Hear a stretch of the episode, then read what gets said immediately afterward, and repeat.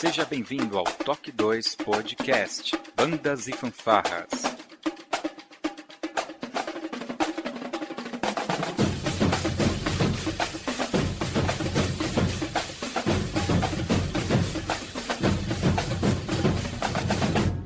No ritmo da vida, na batida do coração. Shine! Ready!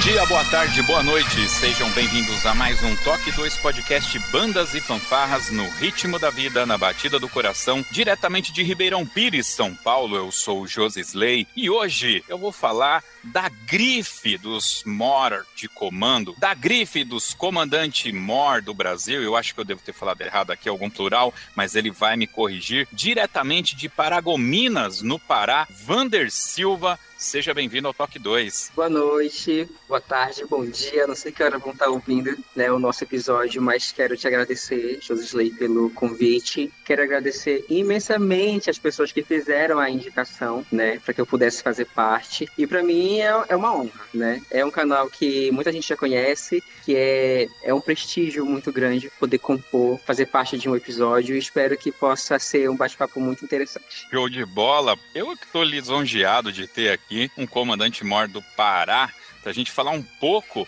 sobre o comandante Mor, ou Mor de Comando, está aqui então com a gente o Vander Silva. A gente vai saber um pouco da história dele, logo depois da nossa vírgula sonora.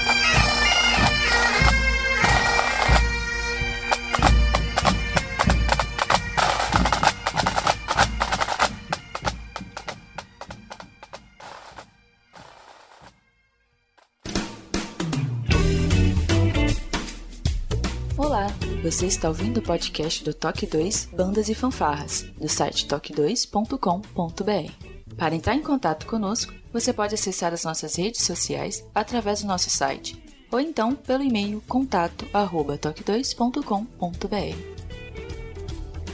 E se você gosta do nosso trabalho e deseja nos ajudar a produzir um conteúdo com qualidade cada vez melhor, acesse a nossa plataforma de contribuição pelo site apoia.se toque 2 e veja como contribuir. Este podcast tem o apoio cultural do Portal Brasil Sonoro. Clique, ouça e toque. Para ter acesso às partituras, visite o site brasilsonoro.com.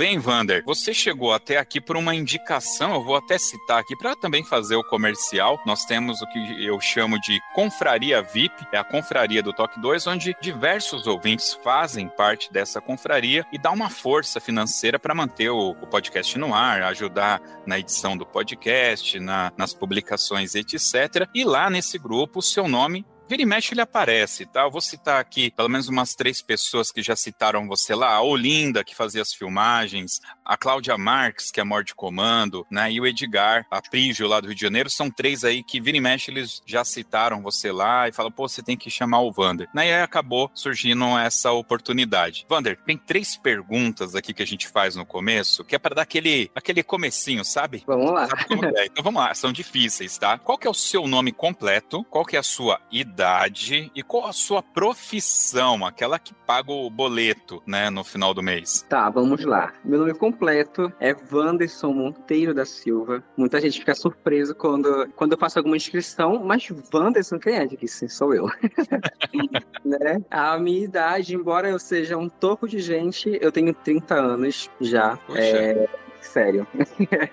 e, bom, a, a minha a, a é profissão a, atualmente né, é fotógrafo barra design gráfico. Cara, isso é da hora.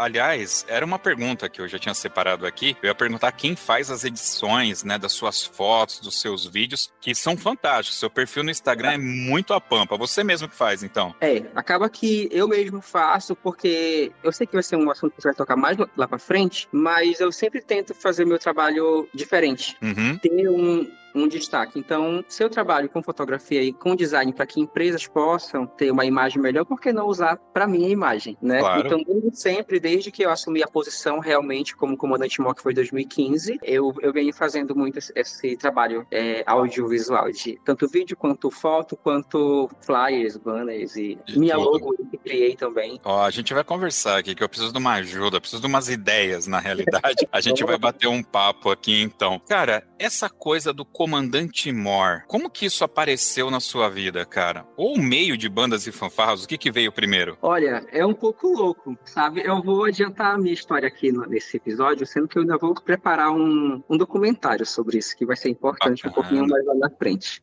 Uhum. É, quando eu entrei pro segmento 2007, eu entrei com ódio, porque eu detestava a banda. Eu, Como assim? Sério, eu detestava, eu odiava. Eu, eu desfilava, porque valia ponto para a terceira avaliação. Quem desfilava ganhava ponto, escolhia uma matéria para qual quisesse ser, ser bonificado e pegava aquela média e somava. E eu detestava, porque o desfile aqui é durante o dia e o nosso estado já é quente, tu imagina desfilar 11 meio-dia. É um inferno, né? Então eu comecei aí dessa forma. No ano seguinte, eu já comecei a me interessar por tocar. Eu, eu quando iniciei como componente, eu tocava. Eu era corneteiro, eu tocava corneta. Puxa vida, cara, que da hora. É muito louco. Eu já passei por tudo. Aí depois eu saí dessa escola onde eu iniciei, que foi no meu período de fundamentar é, ensino médio. Depois disso eu fui mudar para a escola que foi onde mais me conheceram, que foi na, na Fanfarra Irene Titã, né? Que eu passei por lá também. E lá eu era tocava prato, era pratista. Eu sabia.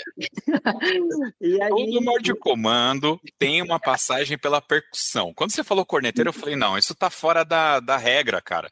Você tinha que tocar percussão em algum momento, então tocou percussão. Legal. Tô também, né? E no- nos intervalos do, do ensaio da banda, eu ia assistir o ensaio do corpo coreográfico na quadra. E como eu já dançava antes de tocar, eu tenho muito feeling para pegar tudo olhando. Eu aprendo muito fácil olhando. E acabou que enquanto o pessoal ensaiava dentro da quadra, eu pegava uma bandeira e fazia toda a peça na arquibancada. Caramba. Aí depois disso eu já fui, no ano seguinte já virei componente do corpo coreográfico, né? Isso 2013. E foi aí que me descobriram como MOR, um componente que fazia parte da fanfarra Titã, que era de outro município, de São Francisco do Pará, acho que até Josiel o nome dele. Ele falou assim, Wander, tu não quer ser MOR da nossa banda? Aí eu disse, não, eu nunca fui MOR, eu não sei nem, nem por onde que vai, não tenho noção. Falou, não, porque eu vi tu ensaiando lá dentro com o pessoal do corpo coreográfico, e eu sei, e eu percebi que tu tem um domínio com bastão muito bom, então eu quero que seja MOR da nossa banda. Eu disse, não, mas não, não, não dá pra mim. Eu acho que ter domínio com bastão é uma coisa, e comandar uma, a banda, eu acho que é uma coisa muito diferente. Então, eu não vou. Eu sempre, eu sempre me privei muito em passar vergonha, eu não gosto. Então, eu falei, eu não quero passar vergonha. Legal. Não, vai, eu te espero no ensaio tal dia. E foram me buscar no ensaio nesse bendito dia, 2013. Sendo que eu, já, eu tava no corpo coreográfico, mas eu já estudava e eu já ensinava outras pessoas que queriam ser mal. O que eu lia e assistia, eu passava para alguém fazer para ver se estava certo. E dava Legal. certo, sabe? E aí eu fui para um concurso, é, 2013, um concurso na parte metropolitana. E nesse dia que a, a banda se inscreveu, tinha um, um- um título que eles chamavam de campeão geral. Sim, sim. E acabou que eu ganhei o título de campeão geral 2013, de comandante Mó, sem nunca ter sido.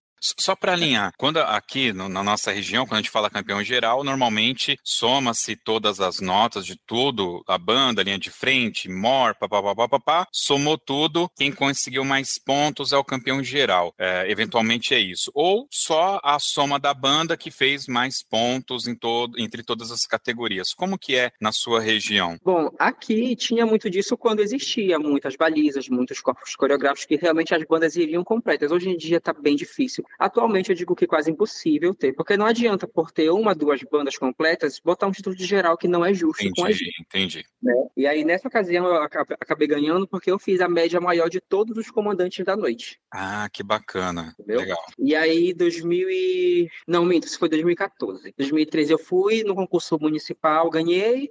2014 já fui com uma banda de outro município que chama Capitão Poço, era uma fanfarra muito querida que não existe mais, a Farmonte. Tudo isso e... aí no Pará, né? Isso. Okay. E aí foi com eles que eu ganhei em 2014 esse título de campeão geral, que foi daí que a minha banda já me enxergou dois anos depois que eu tinha potencial para ser comandante mó e me deram uma posição em 2015, que foi quando as pessoas realmente me conheceram como Vandel Mó do Pará, o Vandel Mó da Irene Titã. Mas voltando lá atrás, eu comecei com ódio, eu detestava a banda.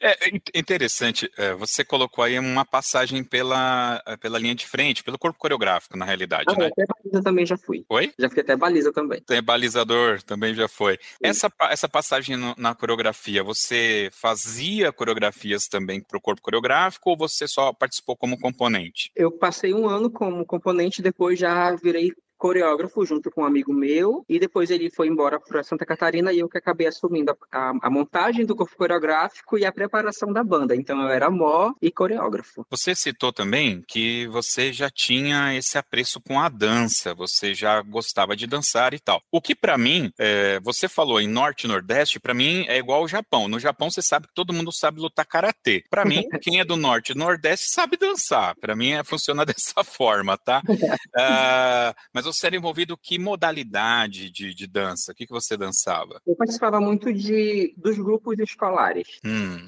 Apresentações em datas específicas, organizava o grupo de dança da escola, né? Era nesse, nesse, nesse meio, meio assim. Nesse... A minha intenção era realmente entrar para companhias de dança, jazz, contemporâneo. Só que aí o, o, o santo da banda me puxou pelo pescoço e falou: não, teu caminho é para é cá. É verdade, cara. A banda é um negócio é uma coisa ah, que. Ó, é... Só para concluir, como que eu cheguei no meu, no meu. em ser realmente comandante mor, eu me dei o prazer ou o desprazer de sair em sete bandas num ano. Meu Deus. Para o que eu queria, porque eu já tinha feito de um tudo e eu não me encontrava em nada. Então eu saí tocando numa, baliza na outra, corpo coreográfico no outro, comandante mor na outra, corredor na outra, até que eu me encontrei. Eu, eu tive que me dar esse espaço, né? Até que eu me encontrei, digo, não, realmente é aqui, então é aqui que eu vou ficar. E tô até hoje. Legal. Bom, então eu vou pegar justamente esse recorte aí, que é o momento que você se encontra comandante MOR, ou MOR de comando. Você falou, não, cara, gostei. Em que momento? Você lembra desse dia que rodou a parada e você falou, cara, é isso? Foi em 2014, quando eu fui para esse concurso, no meu segundo ano de experiência, de estudo, e acabei ganhando o título geral em cima de pessoas que já tinham muito mais tempo do que eu. Mas porque eu cheguei e fiz o que tinha de ser feito, né? Me preparei para isso. Exatamente o, o, o complemento aqui. Foi a partir daí que você começou a trilhar esse caminho da maior dedicação, buscar material, ou houve um pouco antes, você já começou a dar essa estudada? Como, como foi essa, essa escalada para o que eu vou chamar aqui de profissionalismo? Aconteceu no meu tempo de ódio de desfile escolar e eu desfilava com a minha com a minha escola, mas eu percebia que quando entravam as bandas, não era como o batalhão que abria o desfile fazia. Não, tem alguma coisa errada. Por que, que o batalhão faz desse jeito e a banda não faz? Não, não gostei. Aí eu comecei a procurar, procurar e estudar e vi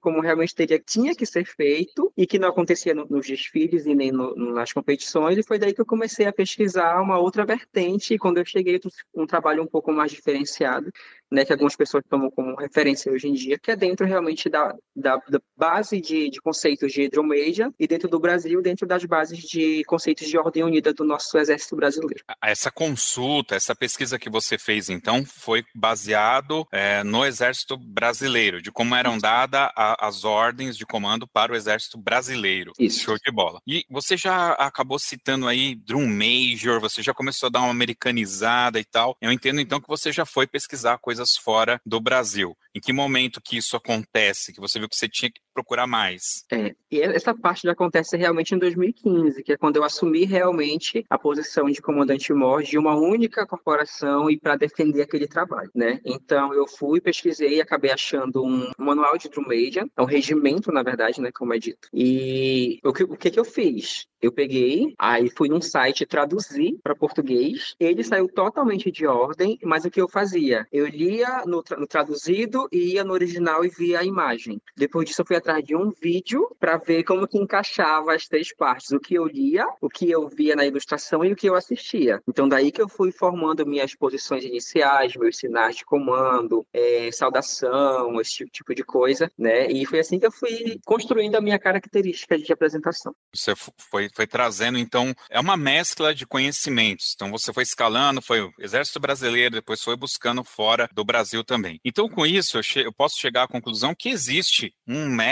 um livro, algo que descreva o que faz um comandante-mor e como ele deve se portar. Se for se referir a termo Brasil, hum, se não. eu falar que não existe, eu tô mentindo. Eu digo que não existe de forma unificada. Uhum. Como existem os, os regimentos é, do, do Reino Unido, da Inglaterra, que todo todo mundo lê e todo mundo tem que seguir da mesma forma. No Brasil não tem. Existem pessoas que vão orientando, que fazem uma apostila aqui, outra colar, e tu vai preparando alguém dentro do teu entendimento, mas que tu vai ler de Roraima Rio Grande do Sul e todo mundo vai, vai fazer igual, em termos de Brasil não tem. Isso, inclusive, isso foi uma coisa que me dificultou muito, muito mesmo, porque eu não, eu, eu não sei se é egoísmo de minha parte falar isso, mas eu nunca baixei vídeos de ninguém do Brasil para me servir de inspiração. Não que as pessoas não sejam boas, elas são boas, mas eu percebia que cada vídeo que eu assistia, cada pessoa fazia uma coisa. Então, ao invés de me ajudar, confundia a minha cabeça. Então, eu passei a ver onde era uma questão unificada que pudesse me dar margem, que se eu tivesse dúvida, eu poderia ler, eu poderia assistir e me corrigir. E lá fora, então, eles possuem é, uma literatura mais unificada. No Reino Unido, por exemplo, aquela literatura que existe lá, basicamente, vou colocar entre aspas aqui, a todas as bandas ou os regimentos seguem aquela cartilha. Isso. Inclusive, quando eu passei a ter contato, acho que a gente vai até tocar nesse assunto um pouco mais para frente, né? Que eu tô há três anos tendo preparo com um drum major profissional. Quando eu vi aquilo, eu achei absurdo. Eu fiquei pensando assim, ah,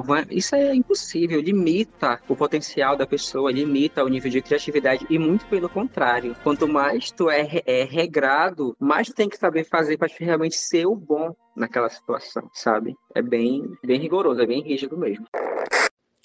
Falar de Vander Silva é falar de alguém lá do Pará, este mora lá do Pará, que estudou muito, que correu atrás, que usou os acessos que tinha, a internet, os contatos, para procurar informações corretas. E hoje é uma referência de drum major, é uma referência do uso correto do Mace no Brasil. Se eu pudesse dar uma dica aos mores do Brasil que querem usar o Mace, eu diria: entre em contato com ele, porque ele sabe o que faz, ele entende o que faz e ele faz corretamente. Vander Silva, referência para os mores do Brasil hoje.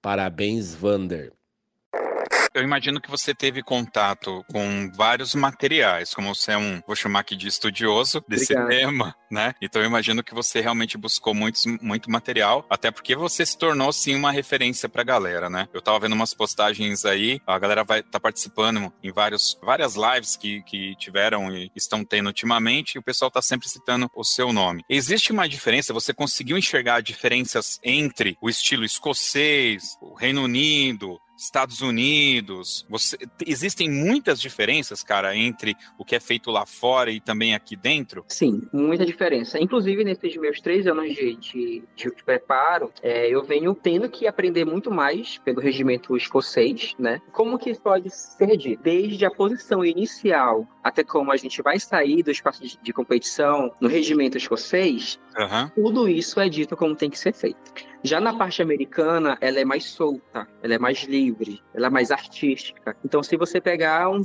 um vídeo de, de, competição solo de drum major, você vai ver que todos iniciam de uma maneira. Eles Caraca. só precisam ter aquelas partes de mais de controle de corpo, de marcha, aquela parte mais de floreio muito bem executada. Mas na parte escocesa, tem até uma, uma técnica que chama, que é regra dos 16. Regra então, dos 16, isso na Escócia. Isso. Cê, Tudo cê... que a gente executa tem que ser dentro de 16 tempos aonde inicia, aonde finaliza, aonde posiciona o Mace e o que pode ou não fazer dentro de cada nuance da música. E no Brasil já é mais solto, cada um faz o que, que acha bonito, o que acha que deve.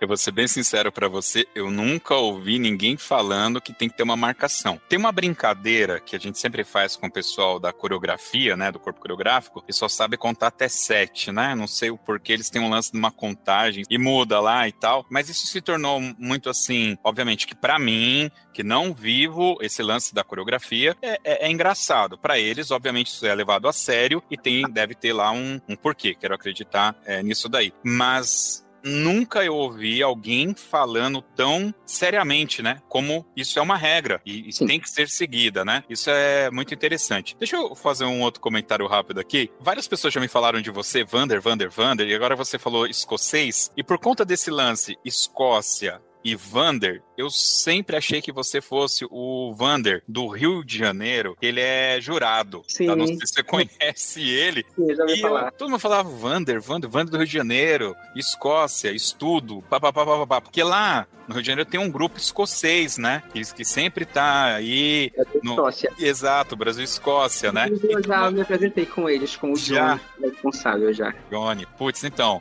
Mas é só pra deixar registrado que eu, em algum momento, achei que você fosse aquele Vander, tá?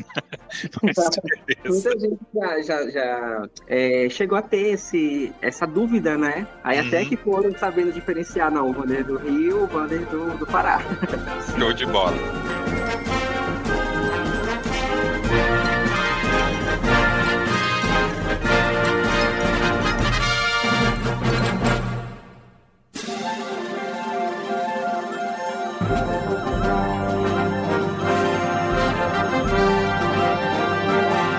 Aí você falou da Escócia. Você pode dar algum exemplo do Reino Unido pra gente? O que, que tem lá que é característico deles? A rigidez. Eu não sei se te dizer se rigidez ou se realmente é, doutrina educação. Eu não sei qual termo realmente se encaixaria perfeitamente. Uhum. Mas a partir do momento que a pessoa se dedica a querer executar essas técnicas, ela tem que entender que ela nunca mais vai fazer o que ela quer. Ela vai ter que fazer o que tem que ser feito. Cara, isso é bem louco, né? E para mim veio sendo uma, uma, uma, questão muito difícil, mesmo que já, já venham sendo três anos de preparo. Mas, exemplo, aqui Aqui no Brasil a gente costuma conduzir o mace na mão direita e marcar na mão direita. Eu estou tendo que me adaptar a carregar o mace na esquerda e marcar com a esquerda. Então parece ser bobo, mas depois de quase 10 anos praticando uma coisa, eu estou sentindo que eu estou num processo de, rea de reaprendizagem e de readaptação que realmente é isso. Aí tu compara mais de 10 anos de uma prática brasileira é, nossa, do nosso jeito, uhum. com apenas 3 anos entrando para esse regimento de vocês, assim, é, é pouco tempo. Quando a gente observa os Estados Unidos, me parece que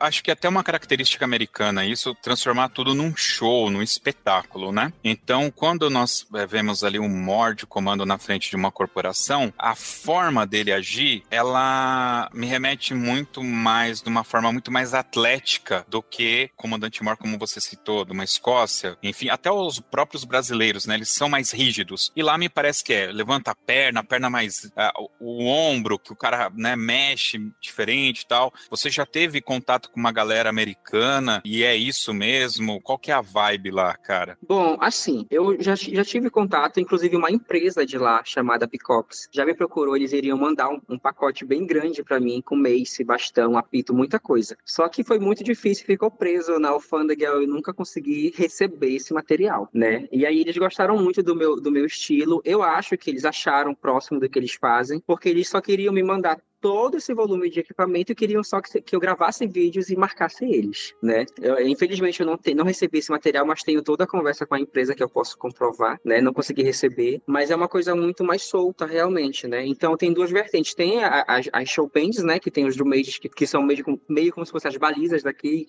uhum. tem todo o processo de, de, interação com o público, de, de agitar a galera, e tem a, os, os de parada, de parada festiva mesmo, né? Que vão na frente conduzindo, mas ainda assim tem essa situação que não tem as, as regras é, que tem que ser executadas de tempo, de posicionamentos, de sinais. Cada um vai adaptando seus sinais para a sua forma mais confortável, desde que siga as regras do uso do meio, né? Já na Escócia, não. Todo mundo tem o mesmo sinal, o mesmo tempo, a mesma execução e como tem que ser feito. Como tem que ser feito. É tipo uma frase da, dessa série, o Mandaloriano, que eu assisti ontem. Como tem que ser feito. Muito bem. Eu joguei muito essa frase porque eu não, eu não posso fugir disso. Eu não posso não. fazer eu tenho que fazer como fazer tem que ser feito. Como tem que ser feito. Cara, show de bola. Muito, muito, muito bacana. O seu uniforme, foi você que desenhou? Porque eu acho ele muito bacana, cara. Que o uniforme. Preto, tá o preto, o preto é lindo, lindo, lindo demais, cara. Foi você mesmo que desenhou? É, é assim, como eu sou muito marqueteiro, né?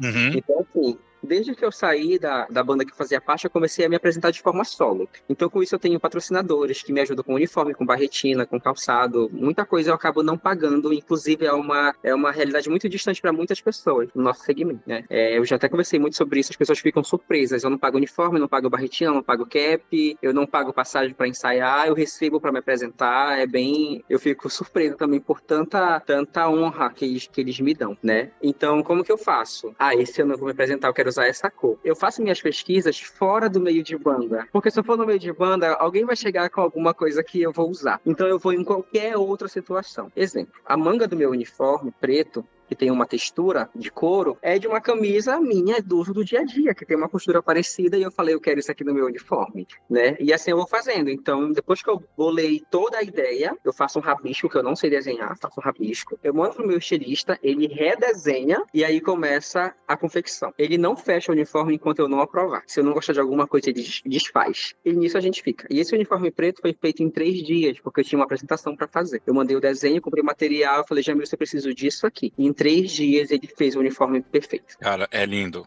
É lindo demais, Obrigado. de verdade. Me remete um pouco naquela, naquele grupo, acho que chama Top Secret, que é uma galera de percussão, sabe? Me Sim. remeteu muito, toda aquela postura. E, e, cara, eu tô conversando com você, obviamente o pessoal não tá vendo aqui o vídeo. Você é um cara normalzão, tranquilão, mas quando você se veste ali, você se torna outra pessoa, né? É, eu, eu digo que o, meu uniforme é, é o meu, a minha armadura, sabe? Eu me transformo realmente porque assim, quando eu tô com o uniforme, é o meu momento de mostrar mostrar tudo que eu aprendi, tudo que eu sei fazer, né? E de mostrar que eu botei realmente para acontecer e que tem que ser feito da melhor forma possível, né? Então, meu uniforme, ele é a, é a minha armadura e tem uma coisa que, cara, todo mundo tem seus segredos, né? Então, meus uniformes, eles são cheios de coisas que eu nunca, não por egoísmo, mas eu nunca liberei para ninguém. As pessoas perguntam, como que é feito X coisa? É um segredo de Estado, eu, eu não conto, né? Porque tem que ter minhas características, entendeu? Então, quando eu ponho o uniforme, tu percebe que ele é como se fosse uma armadura mesmo, ele encaixa perfeito no meu corpo.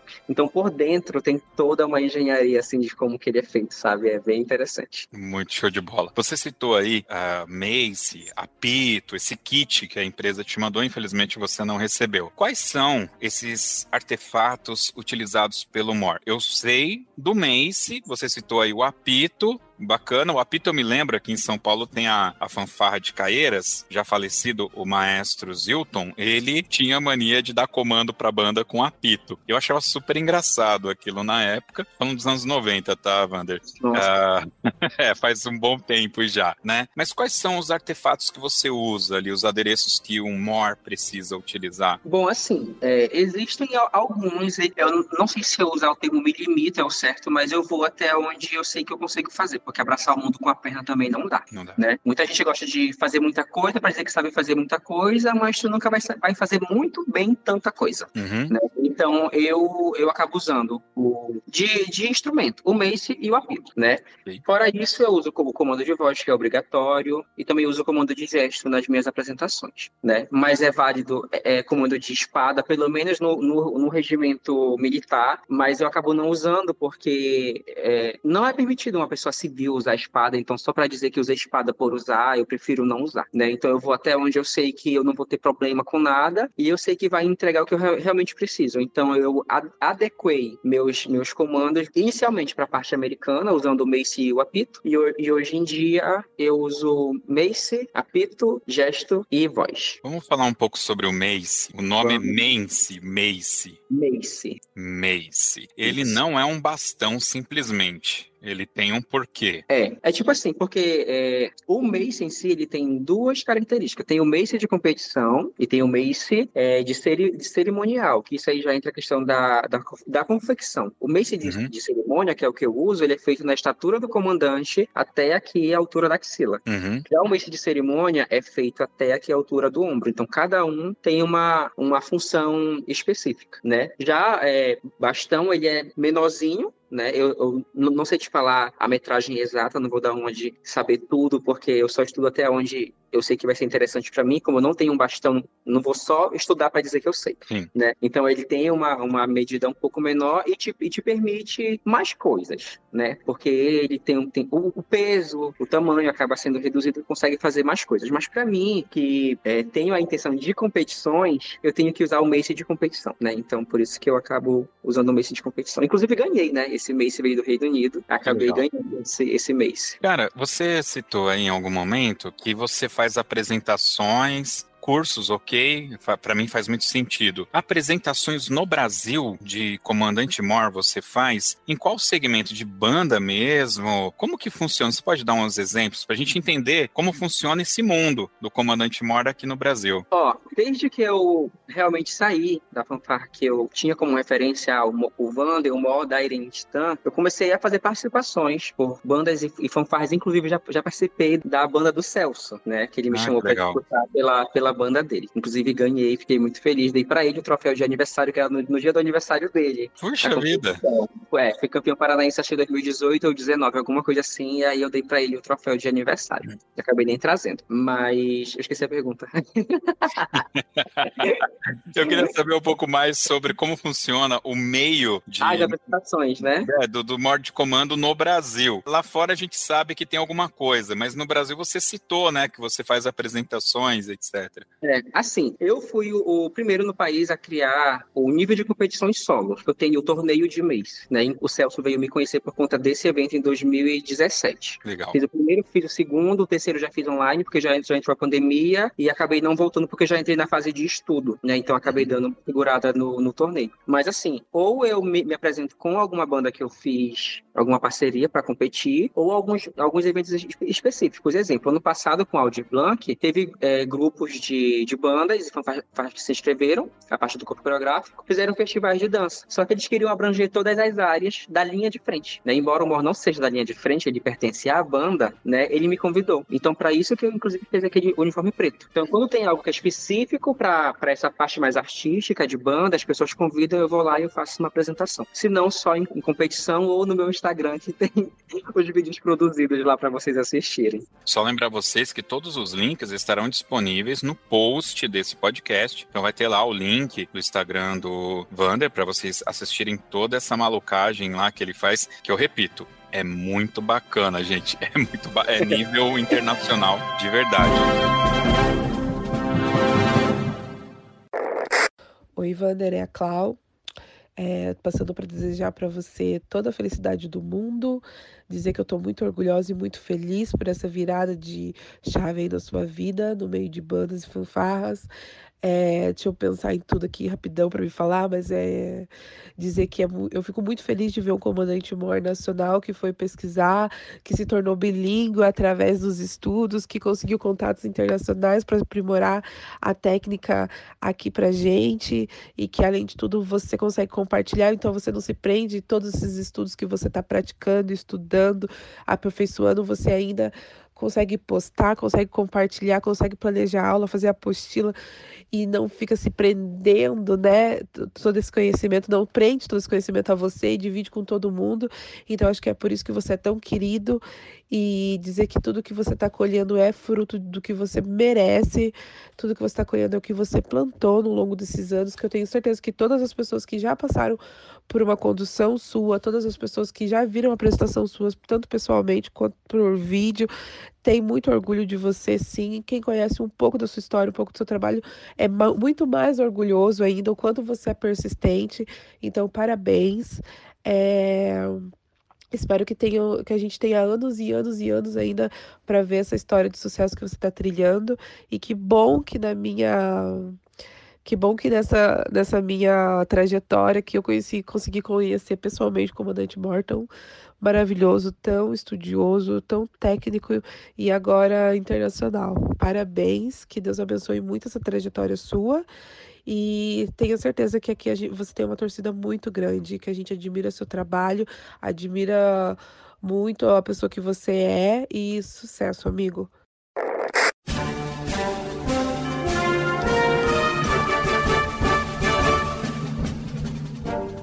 Cara, você falou aí que o Mor não participa da linha de frente. Eu vou pegar aqui no meu efeito Mandela, pode ser que eu esteja viajando, uh, mas eu tenho na minha memória afetiva que lá na década de 90, os Mor Mores, eles entravam sim com a banda, ok, mas no momento da coreografia, eles é, acabam fazendo parte da coreografia junto com a linha de frente. E eu percebi que parece-me que essa regra ela foi meio que cortada ou criada uma regra agora e o Mora ele fica ali do lado da banda enquanto ela está executando e ele não participa mais. Na sua região isso acontece? É, tem essa regra mesmo? É, na verdade isso é a nível Brasil, né? Porque assim, se, se for por uma questão de lógica, eu, eu sempre dou esse exemplo. Como dizer que o morfo pertence à linha de frente, se na hora da avaliação se ele der um comando de voz para a banda e a banda não responder, ele perde ponto. Ele tem que usar o uniforme igual da banda, marchar igual, igual a banda banda, conduzir a banda e jogar sinais e comandos para a banda. Então, como que ele pertence à linha de frente, né? Sendo que por, por alguns exemplos básicos que a gente dá e pela origem do, do, do drum major, né? Ele veio da percussão, a origem dele é de musicista, né? Então ele, ele tem a, a obrigação de entender de música, de compassos, de andamentos, para que ele não emita os comandos errados. Algumas pessoas até usam o termo de que o, mace do mó funciona como se fosse a batuta do regente na, naquele momento. Então realmente não, não faz muito sentido de,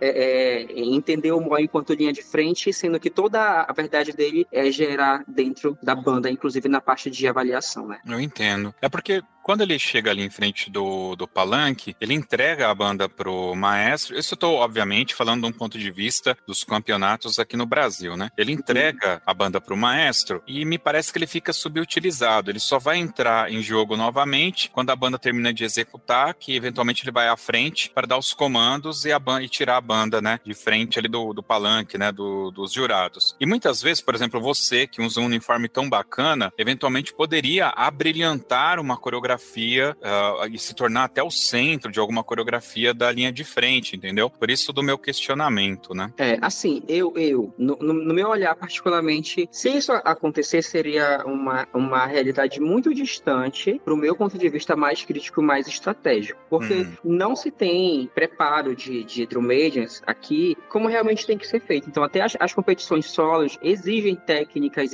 exigem níveis de avaliações e níveis de preparo. Então, só de dizer que o Mó vai fazer uma apresentação durante o repertório, só para ele não ficar parado e não ser como tem que ser feito, olha eu com a frase de novo, como uhum. tem que ser feito com alguém que realmente tem todo um cacifo de avaliação e de experiência para poder avaliar aquela performance, é, eu não, eu não acharia interessante. Eu prefiro ficar ali paradinho, cumprir a minha obrigação, assim como o regente fica parado enquanto o moto está conduzindo, a gente vai lá e também fica paradinho esperando para que a gente, a gente retire a banda, né? Mas quem sabe, mas futuramente, se for possível, e que tem alguém que instrua as técnicas de drum major realmente de performance e que durante a banda toque ele possa fazer a sua apresentação, apresentação solo, já seria um, um proveito da figura um pouco maior iriam ter duas competições ao mesmo tempo. Porque na entrada ele é avaliado pela condução da banda e durante o, o percurso as, a, os quesitos avaliativos seriam totalmente outros que não iriam bater com a planilha de entrada, né? Então é tudo muito complexo. Cara, você é fantástico. Adorei.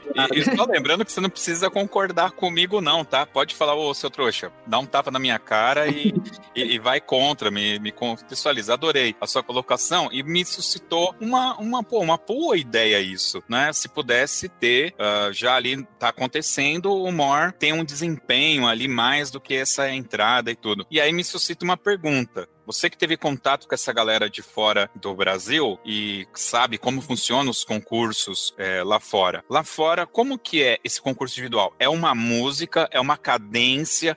Você faz os seus movimentos e o que está tocando ou é silêncio absoluto? Bom, assim, na, na parte americana é, é, mídia digital. A pessoa escolhe a música dela e ela executa, né, desde que ela siga a metragem. Então é tudo muito certinho. Tem a, a metragem de frente e a, a, lateral, então tem que encerrar a música certinho. Já na parte escocesa, uma banda fica na lateral do campo tocando a música e todo mundo executa em cima da mesma música. Então vai ter que ir e voltar quatro vezes no campo e vai e volta e vai e volta executar todas as técnicas. E quando é, encerrar, tem que encerrar todo mundo junto. Aí sim que a banda deixa de tocar quando o último comandante dá o sinal de corte, que também dá o sinal de, de corte, né? Então é assim que, que acontece. E tem uma, uma diferença de avaliação. Na americana, o comandante entra sozinho, e na escocesa, três, quatro, até cinco perfilados entram e são, são avaliados. Mas por quê? Na americana é muito mais solto. Então, se todo mundo entra fazendo a mesma coisa, tu não consegue olhar para cinco pessoas ao mesmo tempo. Então, entra só um. Na escocesa, como é tudo muito regrado, todo mundo desloca fazendo a mesma coisa. A única parte que é aleatória é a parte de floreio, cada um faz o seu. Mas se aquela pessoa que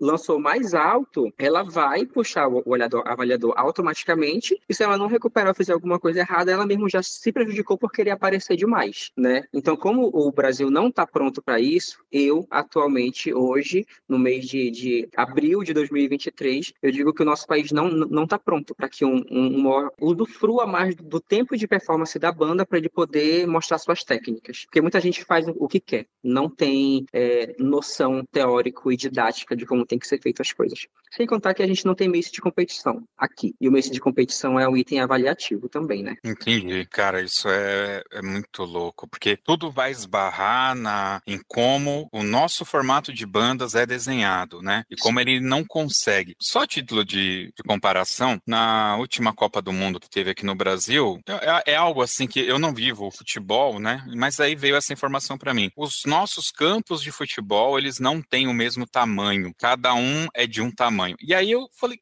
Cara, como assim, né? Uma coisa que é tão trivial na minha cabeça, uh, uma trave deve sempre ter o mesmo tamanho, o campo deve ter sempre o mesmo tamanho. Então você pega lá os Estados Unidos, onde todos os campos de futebol americano têm a mesma metragem, então você ensaia numa cidade, vai competir na outra, é a mesma metragem, acabou, não tem o que falar, né? Então, é, cara, olha. É muito complicado assim, sabe? E eu digo que é, é um, um atraso muito grande, né? Nós já estamos em 2023, existe existem, não, não sei te falar quantos anos existem bandas e fanfarras no país, mas como eu estou muito dentro né, da, da cultura escocesa, tem vídeos que, assim, eles tiram tardes do dia, os pais colocam as cadeiras na frente de casa e os filhos fazem desfile como treino com o mês na frente de casa, numa tarde, no fim de tarde. Desde criança eles estão se preparando, porque aquilo realmente é a cultura deles. É, é, é, é muito importante, soma muito para eles. E aqui no, no, Brasil, se tu assume uma, uma, posição como a minha, ou tu gosta muito, ou, ou alguém te colocou obrigado, no empurrão, como foi a minha situação. Eu entrei porque me empurraram para a situação, né? Mas, tipo assim, tu tem 10 anos, e tu já quer começar a treinar porque tu já quer ir para competição infantil de drum major, isso não existe. E aí gera um atraso pra gente aqui, sabe? E aí vamos supor, vamos, vamos pegar estilos diferentes. Pega uma pessoa lá do Rio Grande do Sul, onde eles são muito marciais, muito, muito, muito militares. Joga com uma pessoa daqui de cima do norte, que já pega um pouco mais de, de floreio. Não tem como disputar junto. Concordo, concordo. É difícil. Só que eu tenho que te falar, eu concordo. Cara, acho que lá pelo começo dos anos 2000, teve um grande, uma, vou dizer uma mudança na CNBF, que eu me lembro na época foi a mudança do estilo de notas e tal, e teve uma mudança na categoria banda de percussão. O, a grande treta é o seguinte: chegava para tocar aqui uma banda de percussão do Rio de Janeiro e uma da Bahia. Cara, é duas coisas completamente diferentes. Então a CNBF tentou equalizar isso e deixar uma coisa que pudesse ser julgável, vou colocar dessa forma. E eu me lembro ali no num campeonato que foi até em Taubaté, que a gente foi participar, mentira, Campo Limpo. Cara, eh, eu tocava na época em Mauá. Mauá, eu me lembro que uma das peças que a gente levou para a banda de percussão foi até uma composição do próprio Marim, que hoje é maestro lá de Mauá. E aí chega uma outra banda, só com tambores, bumbos e caixas, e toca um negócio ali que é um o, o toque do tal do toque 2. Fiz ali um toque 2. Só que o Marim, com a nossa percussão, tinha tocado uma música com tímpano, timbales, tinha uma porrada de percussão lá. Então, então não é nem o, na minha concepção, não é nem o mesmo esporte, cara, sabe? Não é? Então, eu brinquei aqui no começo falando que para mim quem nasce no Nordeste ou no Norte é dançarino, já nasce dançando, pô. Porque vocês estão dentro de um caldeirão cultural muito forte sabe? Então, para mim, isso. E aí é exatamente isso. Você pega o pessoal da região sul, eventualmente tem uma, uma postura mais militarizada, cara, não é nem o mesmo esporte, cara. É bem de, diferente, né? Bem distinto. É assim, essa variedade cultural, para assistir, ela é interessante, mas vamos supor que todo o Brasil tivesse a possibilidade, que não tem, de reunir todo mundo e fazer uma competição, uma competição ao mesmo tempo. Iria ser muito complicado. É, é eu, eu entendo. Então, sabe o que a gente está precisando? que o Vander pegue todo esse conhecimento dele e transforme num livro, para a gente ter aonde olhar, entendeu? Precisa de um Vander, de um Celso, já falei isso pro Celso, pô, Cláudia conhece pra caramba também, para citar alguns aí, o Edgar, o Edgar Aprígio conhece também, pô, tem o próprio Gilson Kinderman também conhece. Cara, vocês têm que escrever alguma coisa pra gente, para ajudar, sabe? Uh, anota aí. Bom, amigo, assim, eu, eu vou chegar no ponto polêmico agora. Eu achei que não iria chegar, mas acaba chegando. Só que não, não, é, não, é, não é bizarro, né? Cada pessoa uhum. escolhe o que, o que pode, o que quer fazer ou não. Já, já circulou essa conversa uma vez e eu, eu me recusei a fazer parte. E me recuso até hoje. Sabe por quê? Exemplo. Todos esses nomes que tu citou aí, eu acredito que só o Edgar deve fazer parte de entidade, acho que da, da Federação do, do Rio, alguma coisa assim. Uhum. Né? O resto nenhum faz parte. Então, assim, não, eu não, não sei se dá para colocar em dedos quantas associações, federações, agências existem nesse país. E o que acontece, eu até uso um termo que a gente usa aqui no, no Norte, que é, é muito cacique para pouco índio. Então, se isso realmente acontece, vai ser algo histórico. Todo mundo vai querer brigar para ter o mérito de eu fiz, eu unifiquei, foi a minha entidade, foi a minha federação que fez a situação, né? Então é uma situação, situação muito complicada. Existem muitas regiões que defendem a unhas e dentes o seu estilo de apresentação regional, entendeu? Que é uma outra conversa que é muito delicada de, de, de se citar, né? Então é muito difícil. Hoje em dia, o que o segmento de comandantes MOR vem tendo um pouco mais de equilíbrio equilíbrio é que as pessoas vão assistindo que quem está fazendo de uma forma está tendo uma visibilidade, um reconhecimento maior, eles vão trilhando o mesmo caminho, vão deixando de fazer o que o jurado gostava, o que a plateia gritava, o que o, concurso gostava mais, e vão tendo uma visão um pouco mais profissional, um, um pouco mais é, unificada em, te, em, termo global, vamos se, se colocar assim. Mas pegar e colocar dentro do Brasil, como acontece dentro de outros países, essa questão de tu vai ler isso aqui, essa aqui é a base para ti, pode acontecer. Mas para mim é uma realidade muito distante, né? E eu não sei, eu posso mudar de ideia, mas eu não sei se eu, se eu ainda me sentiria confortável em colaborar. Atualmente eu não me sinto confortável, né? Não é por egoísmo em querer aprender, aprender só para mim, mas tanto que eu, eu tô com uma turma de, de, de, de preparo de curso que vai encerrar agora em julho, são cinco meses de aula. Comecei em março, vai encerrar agora em julho. Quem ainda tá comigo vai aprender como eu tô aprendendo. Então vai ter um destaque um pouco maior, tenho certeza. Agora pegar isso e fazer com que seja a nível Brasil, porque tem pessoas de referência. Se fosse tão fácil quanto pensar e falar, já era para ter feito desde, eu não sei te falar, 2000 e lá atrás. Eu, eu em certo nível, eu concordo com você, mas eu acredito numa coisa assim também, Vander, que talvez é, não seja algo que tenha que vir das associações, mas de, de quem sente a necessidade. Então, esses nomes que eu citei, mais você, por exemplo, vocês poderiam organizar uma cartilha de boas práticas Entendeu? Uma coisinha que eu tenho certeza que quando vocês começar a escrever, isso daí, ó, numa sentada, dá 50 páginas, assim, ó. Eu tô chutando baixo ainda, eu acho. Cara, mas se a gente tivesse uma brochurinha de 50 páginas lá num Hotmart da vida pra galera comprar por 10 reais e ter um pouco de noção do que que é, qual é as práticas usadas, porque imagina, falar um pouco como a gente falou aqui, de como é na Escócia, de como é no Reino Unido, de como... E assim, uma visão mais próxima do que vocês, esse, essa equipe aí, teria do que seria bacana pro Brasil e colocar, né, uma, uma visão. Cara, se a CNBF vai querer, parabéns. Se a LBF vai querer, parabéns. Se o Cifaban vai querer, parabéns. Mas pelo menos para a galera que está começando hoje não sair muito, é assim, né, no, no, no escuro e, e, acontecendo o que você falou, indo no esquema de quem está na frente, quem está aparecendo mais. Década de 90, tava lá o jurado para dar nota para baliza. Entra uma loira com um uniforme e não faz nada, só olha pro cara e dá uma risada. o cara vai na planilha e escreve assim: 10 com louvor. Nossa. Esse foi o comentário e acabou, bicho. Então você concorda? Entra, entra lá o Vander.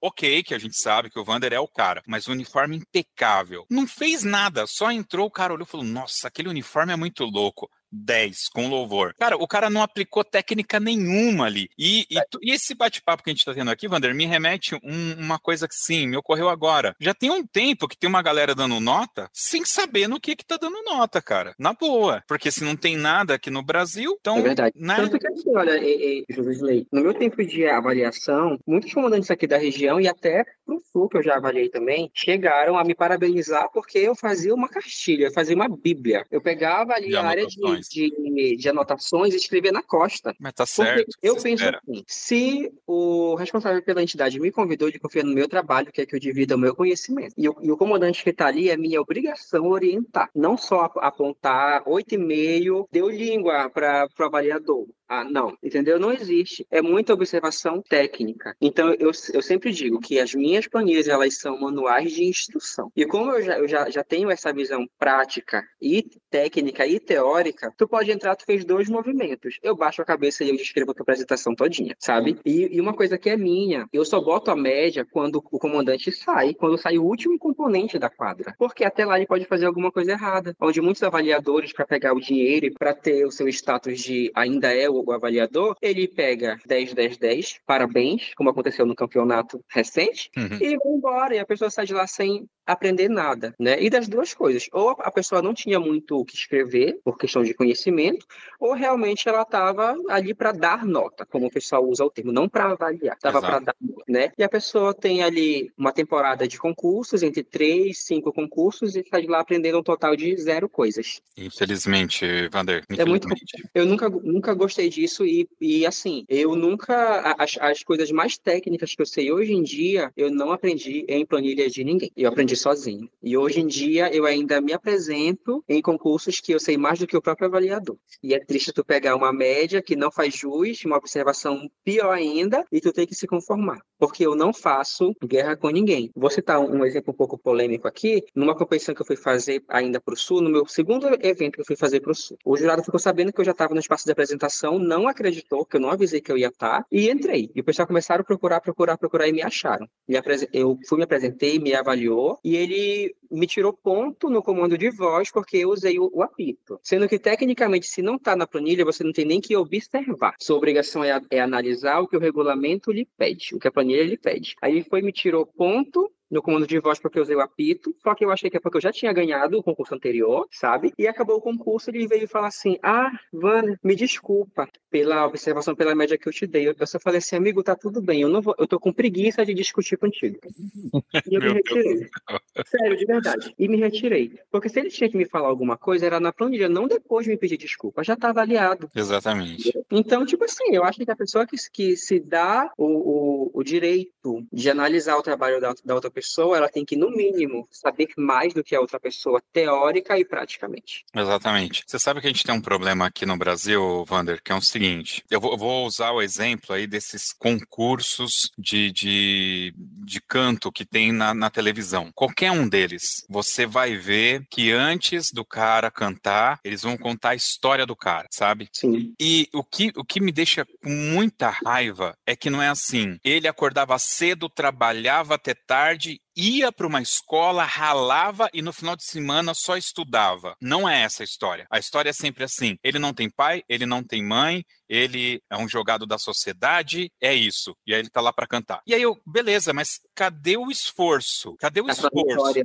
Cadê a trajetória? Porque o fato dele ter sido só um párea da sociedade ali, ok, eu entendo, tenho, é, só que eu acho que é outra discussão, né? Ah, Eu quero saber da trajetória do cara para ele chegar até ali, né? E aí eu te pergunto, cara, você ficou deitado no sofá da tua casa nos últimos cinco anos ou você se, se preparou para chegar onde você está hoje, Vander? Como que foi a sua trajetória? Olha, muita gente acha, chegou a achar que eu tinha parado, né? A partir do momento que eu passei a, estudar esses três anos, eu me desvinculei de tudo. Eu não postava mais no Instagram, não postava mais no Facebook, só eu estudando. Minhas aulas, minhas aulas são a cada 15 dias. Então eu já venho há três anos estudando. E vez ou outra, só que eu, eu pegava uma gravação da tela e colocava no Facebook para o pessoal ver que eu não estava parado e que eu estava fazendo além do que eles estavam imaginando. Estava treinando, estou treinando e estudando com, com um drum major de renome mundial, que é o Art, né? Que muita gente conhece. Muita gente até nem acredita que é ele que está me instruindo. Mas eu ficava o tempo todo assistindo a videoaula, assistia o que ele já tinha no YouTube e assistia outros materiais e lendo o que eu tinha de fazer. E não, não, não foi e não vem sendo fácil. Eu, eu não sei se cabe eu fazer esse desabafo aqui, mas na minha última aula eu chorei para ele, eu disse que eu queria desistir.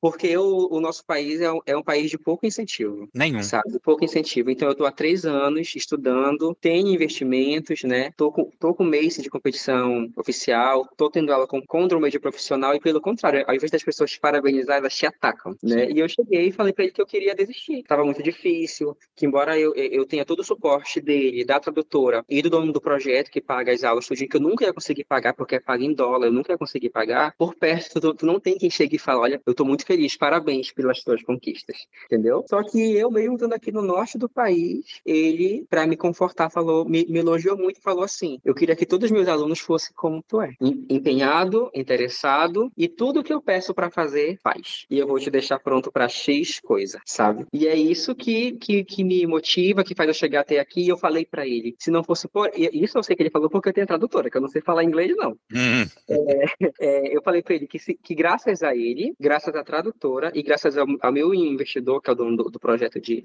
embaixador de gaitas do Brasil, que é que faz o, investimento em mim, por eles eu não desisti, porque por mim eu não tinha mais força. caramba. É, muita gente acha que é só glamour, que a gente mostra não logo a parte que a gente tá se dando bem na internet. Mas só eu, eu e quem tá perto realmente sabe da batalha que é. É, a gente tem que trabalhar até o ponto que alguém chega pra você e fala, pô, você é sortudo, hein, cara. Ó, inclusive com essa frase que tu falou, uma vez eu tava conversando com uma pessoa, não lembro quem agora, e a pessoa falou assim: Ah, é interessante porque tu busca muito por isso, as coisas que vêm acontecendo. Eu falei, amigo, eu não busco. Eu, eu treino, eu estudo, e sem eu menos esperar, as coisas a- acontecem, caem na minha cabeça, chega na minha frente. E eu não sou doido, tenho que aproveitar e abraçar a oportunidade. Mas tem que estar preparado, né, Vander? Acho que a gente conversou isso offline, quando a gente estava batendo esse papo essas últimas semanas para gravação. Eu falei isso para você. A- as oportunidades, ela, ela pode surgir. Mas se você não está preparado, não adianta. é Sim, simples assim. Porque se você vai e não está preparado, eventualmente, tá, eu sou sortudo. Você está preparado e é sortudo, é diferente de. Ah, só sou sortudo? Não, cara. Se você Ela não e preparado, você vai lá, você vai dar com um tapa na cara. Eu, eu, eu, eu estudo inglês desde sempre, tá?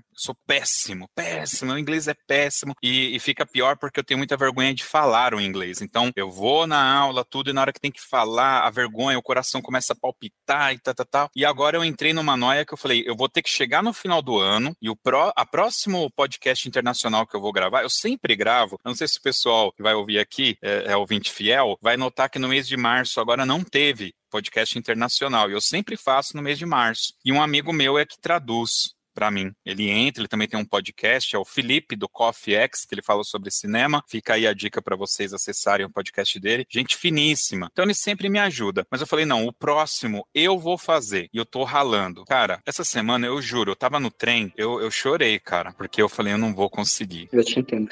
Cara, é muito difícil e eu vou tentando. Ontem, é, feriado, eu aqui no quarto. Ia ter uma gravação, eu tava aqui, tava estudando e eu não consigo. Coloquei uns vídeos aqui para assistir. Eu começo a entender um pouco, daqui a pouco eu me desconcentro. Então você tem que lutar, você tem que dar o seu melhor, né? Se você dá o seu melhor, quando aparecer a oportunidade, vai dar certo. Eu tô te contando isso porque eu me inscrevi para uma vaga, isso já tem mais de um ano. Era uma vaga para Scrum Master, que é minha profissão e era para trabalhar, prestar serviço para uma empresa nos Estados Unidos. Cara, eu passei nos testes, só que teve aula, a prova de inglês. Nossa. Para pra pensar como eu me senti um lixo quando eu não consegui falar o inglês que eu precisava. E a, a mulher que tava ali no meio, né, ela, olha, infelizmente o seu inglês ele não é compatível, precisa, precisa mais. Cara, mas é aquilo que eu te falei, não é nem o mesmo jogo, sabe? Não era nem a mesma brincadeira, cara, não, não dava. Então, ok, eu tô preparado é, na minha profissão para o Brasil, ok, mas sem o inglês, cara, não dá. Então a gente tem um monte de mora aqui no Brasil que faz umas coisas legais e tudo, mas para sair do Brasil, para buscar alguma coisa fora daqui, cara, é outro jogo. Vai ter que se preparar. A gente precisa de você, do Celso, dessa galerinha,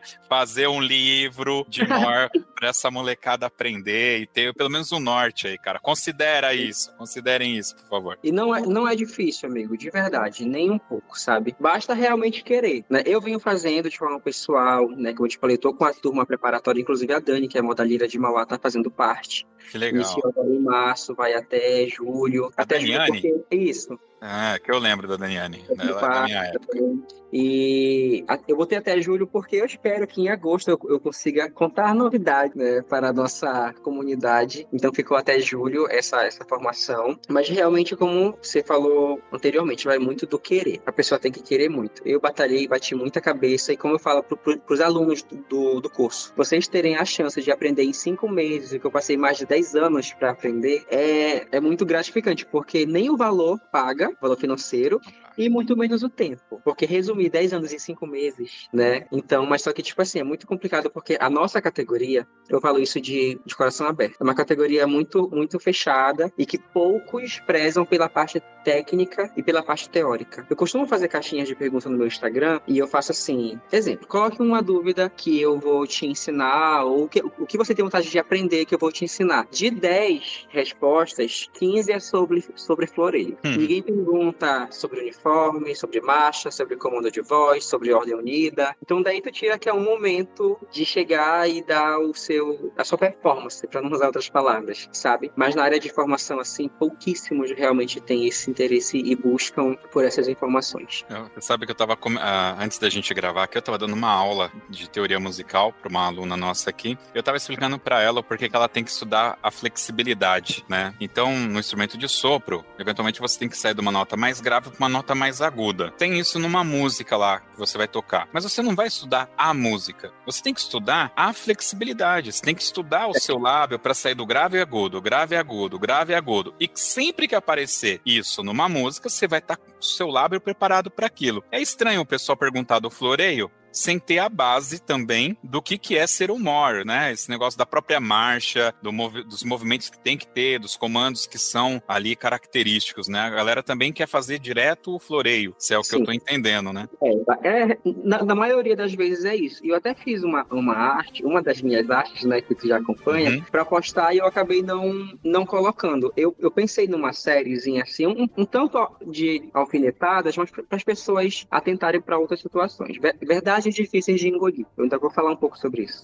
E o primeiro tema que eu coloquei foi assim: o Mó não pode usar o uniforme diferente da banda, que muita gente não absorve isso. Mas é uma verdade e é assim que tem que ser avaliado. É sério mesmo? Não pode? Não pode. Porque assim, como dentro do Brasil não tem regimento, a base de avaliação para muitas coisas é o Manual de Ordem Unida do Exército Brasileiro. E é uma cláusula dentro do Exército que o comandante não pode usar o uniforme diferente da tropa. Caraca, eu não sabia. Pra mim tinha que ser diferente.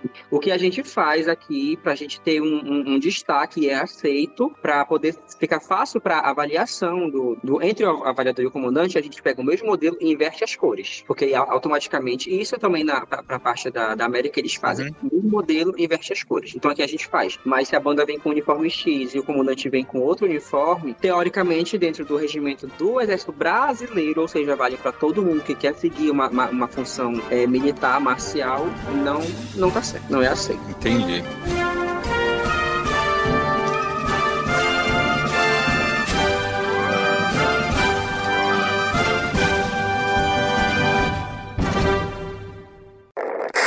Ah, falar de Vander Silva é falar de fé, foco e superação. Primeiro de fé porque é alguém que acredita em Deus e que sabe que Deus o capacita muito. É falar de foco porque o rapaz focado, ele é muito focado em seus estudos. E superação é porque só quem sabe a sua história de vida, de onde ele veio, por tudo que ele já passou e aonde ele está chegando, é muita superação. Esse cara nasceu para brilhar. Vander Silva é o nome. De todo o meu coração, meu amigo, te desejo muito sucesso. São os votos de Edgar Aprígio, teu grande amigo.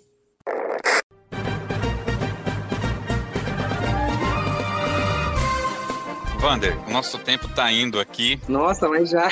Já, cara, já. Daria pra gente falar muita coisa que a gente nem falou ainda das coisas mais cavernosas. Vamos fazer uma sequência de episódios. Exato, nós vamos fazer outra. Você disse que vai ter aí alguma coisa lá pelo mês de julho, então já fica aqui agendado. Dia 1 de agosto você a gente já vai ter uma gravação aqui então. Esse momento aqui, então, eu queria abrir esse espaço para você usar esse tempo como você quiser, para você mandar aí um abraço, uh, um agradecimento para alguém, cobrar alguma dívida, aqueles 10 reais que alguém não, não fez o Pix. Tem, tem que eu não recebi.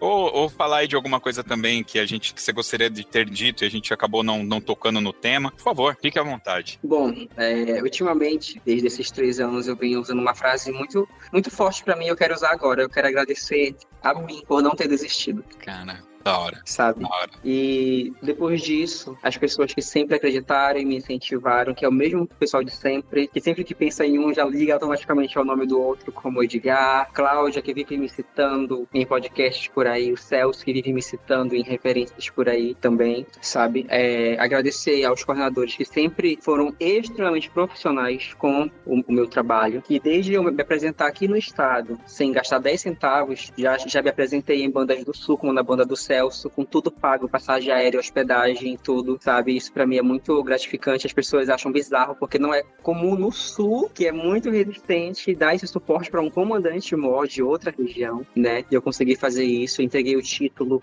né, com muita honra, fui lá fazer e fiz. E também quero agradecer as pessoas que não acreditam, que falam mal e que perdem tempo a, a criticar meu trabalho, que graças a eles eu também venho me motivando cada vez mais para mostrar que eu posso ir além e eu vou chegar além. E para finalizar, obrigado ao Toque 2, né?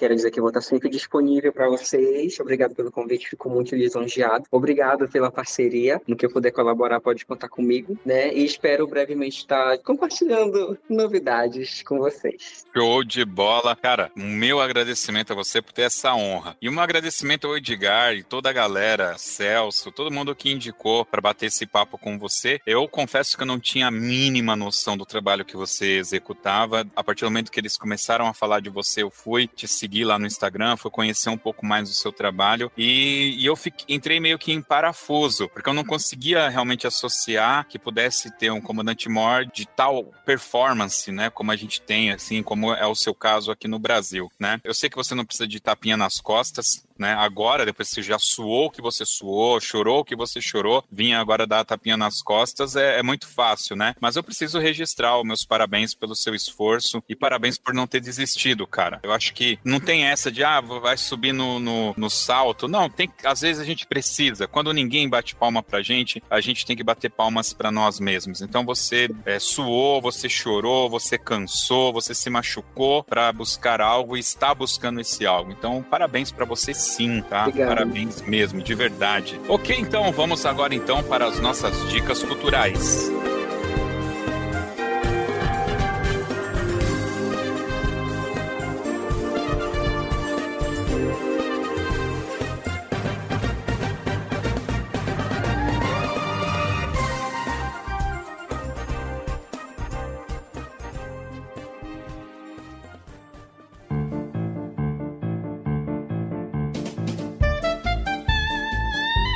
Dicas culturais é aquele momento em que o nosso convidado ele vai dar uma dica pra gente aqui. Pode ser um livro, pode ser uma série, pode ser um filme ou até um sabor de pizza, horas bolas, porque não vale qualquer coisa. Mas enquanto ele tá lá pensando, tá? Quando ele está pensando qual vai ser a dica, eu vou dar a minha dica. E minha dica é o seguinte, pessoal, acabou de estrear lá na Netflix um especial do Power Rangers é, de 30 anos. Aí você fala, José, Power Rangers, cara, você tá maluco? Cara, aquilo fez parte da minha infância, mas eu vou ser bem sincero para vocês, eu gosto é, realmente assim dos personagens japoneses, tá? Dos Super Sentais, Changeman, Flashman, aquela coisa toda lá, tá? Mas estreou agora e talvez seja a sua vibe. Eu já assisti e para quem é fã, para quem gosta gosta, vale muito a pena. Então, nessa vibe de Super Sentais e Power Rangers, tem um filme chamado Pacific Rim, ou Círculo de Fogo, que é do Guilherme Del Toro. Esse filme ele tá disponível no HBO Max e cara, é o melhor filme de robô gigante que você pode assistir. E eu adoro esse lance que os caras têm um uniforme e o robô e aquela do destruir o monstro. É uma parada que eu gosto. Quando eu não estou no meio de bandas e fanfarras, quando eu não estou assistindo filmes sérios e chatos, eu estou assistindo Super Sentais e robôs gigantes. Então fica aqui minha dica, Pacific Rim. E vou mais além, hein? Vai lá buscar a trilha sonora, porque a trilha sonora é muito bacana, cara. Eu tenho aqui no meu Spotify, vale muito a pena ouvir também. Então essa é a minha dica, Círculo de Fogo ou Pacific Rim. E aí, Vander,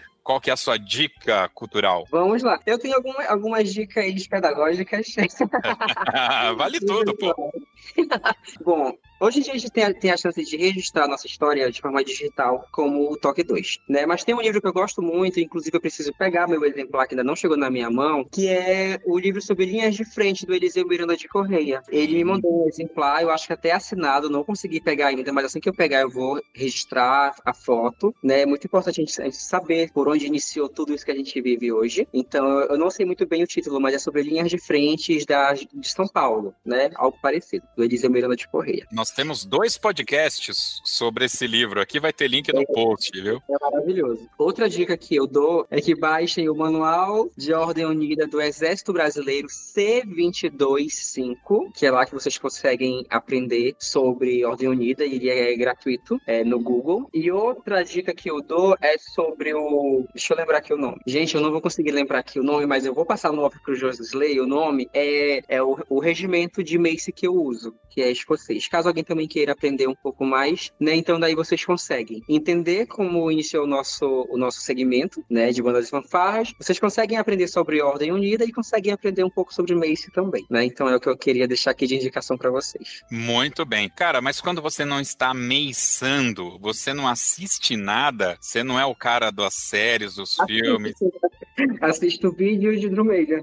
Ah, meu Deus do céu. Não, não acredito. Pô, não tem uma sériezinha, um filminho legal que você assistiu e falou, pô, esse filme é legal. Eu, eu gosto de, de, cinema brasileiro, só que eu tô um pouco recluso, porque eu, eu sempre assistia muito que era de, de Paulo Gustavo. Essa que uhum. agora não está mais entre a gente, infelizmente, mas é uma, uma, pessoa incrível e que me, me motiva o trabalho dele, sabe? De, mesmo que tudo que aconteça, tu botar um sorriso na, no rosto e usar a frase que ele diz que sorrir é um um, é uma, uma ação de resistência. Legal, muito bem. Minha esposa, ela adora aquela série de filmes dele, Minha Mãe é uma Peça. Eu, toda hora ela tá assistindo, eu falo, não. Mas é que ele, é um, ele era um grande cara, né? Ele, ele mandava muito bem, verdade seja dita. É isso, vamos lá para cima então. Vamos agora para o Toca na Pista.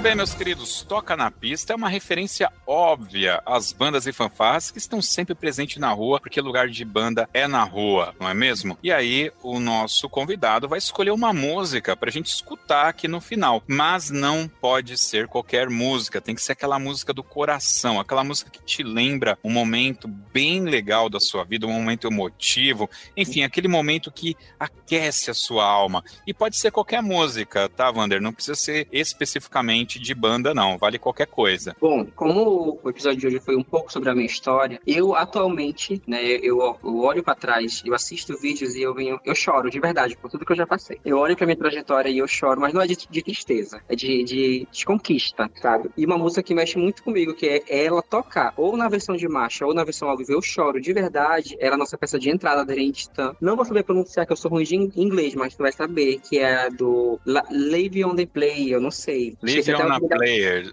é. prayer. Essa música toca e eu choro, gente. Não é de, de tristeza, porque foi aonde realmente a minha história deu pontapé inicial. Foi foi com esse tema de, de entrada, assim, da, da banda. Até hoje tocar o choro. Live on a Prayer, do Bon Jovi. Exatamente. Cara, mesmo. você sabe que eu sou um pouco mais experiente na vida do que você, né? Você Sim. é bem mais jovem do que eu. E eu me lembro que lá na década de 90, final dos anos 80, na realidade começo de 90, as menininhas da minha sala, elas gostavam muito do Bon Jovi e do cara lá do Guns N' Roses. Axel Rose, né? Então eu lembro que ela sempre tava com revistas que tinha esses caras é, na capa assim, tá? Eu olhava e eu, eu, nunca fui, porque eu fui criado no Brega, né? Eu assistia Silvio Santos, então o meu lance era Sandra Rosa Madalena, eram esses cantores tidos hoje em dia como Brega. Quando eu passo a participar de bandas e tal, começa a surgir esses arranjos desses cantores, aí é que começa a entrar essas músicas no meu repertório, mas não fazia. E o Bon Jovi, cara, a minha música de entrada dele foi aquela aquela It's My Life. It's My Life, It's Now or Never. Cara, essa música, ela é, eu acho ela bem impactante também, hein? É muito legal. Eu acho que é a mesma música que a gente tá falando. Não é? O Live On a Prayer. Oh, oh, oh Live On a Prayer, Lay My Hands. Vou chorar! É.